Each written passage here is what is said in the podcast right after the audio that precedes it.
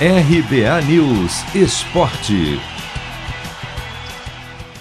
Grêmio esquece a crise, joga bem e fica muito perto da vaga nas quartas de final da Copa do Brasil. Ontem, no duelo de ida das oitavas, o tricolor bateu o Vitória, que na fase anterior eliminou o Internacional por 3 a 0 em Salvador. Gols de Diogo Barbosa, Léo Pereira e Ricardinho. Mesmo desfalcado de jogadores importantes como Kahneman, Diego Souza e Douglas Costa. O Grêmio teve total domínio da partida e, principalmente no primeiro tempo, praticamente não deixou o adversário passar do meio de campo. Na segunda etapa, o Vitória até se arriscou mais. Porém, o time gaúcho, bem posicionado e com garotos que estavam a fim de jogo, foi pouco ameaçado. Apesar do bom resultado, o técnico Luiz Felipe Scolari, especialista em mata-mata, pediu calma. A equipe teve uma participação melhor no jogo de hoje.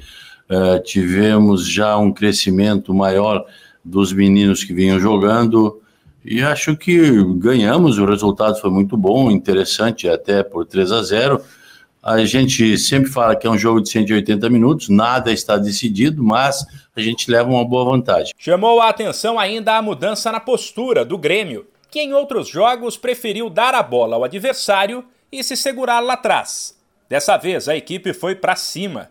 Filipão explicou que tem trabalhado no dia a dia estilos de jogo diferentes para serem usados em situações diferentes. Porque eles vêm trabalhando todo dia com a gente é, os, os, sistemas que se possibilitam no futebol. É, com quatro jogadores atrás, ou com três numa linha de, de quatro jogadores mais sabe, de meio campo, é uma série de detalhes que eu faço todos os dias o trabalho tático e os outros, o Paulo, o, o Tiago, o Carlão, realizam outros trabalhos.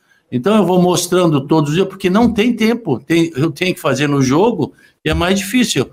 Mas isso tudo é com o tempo e devagar, mas a gente está fazendo. O jogo de volta em Porto Alegre será na terça que vem e o Grêmio poderá até perder por dois gols de diferença.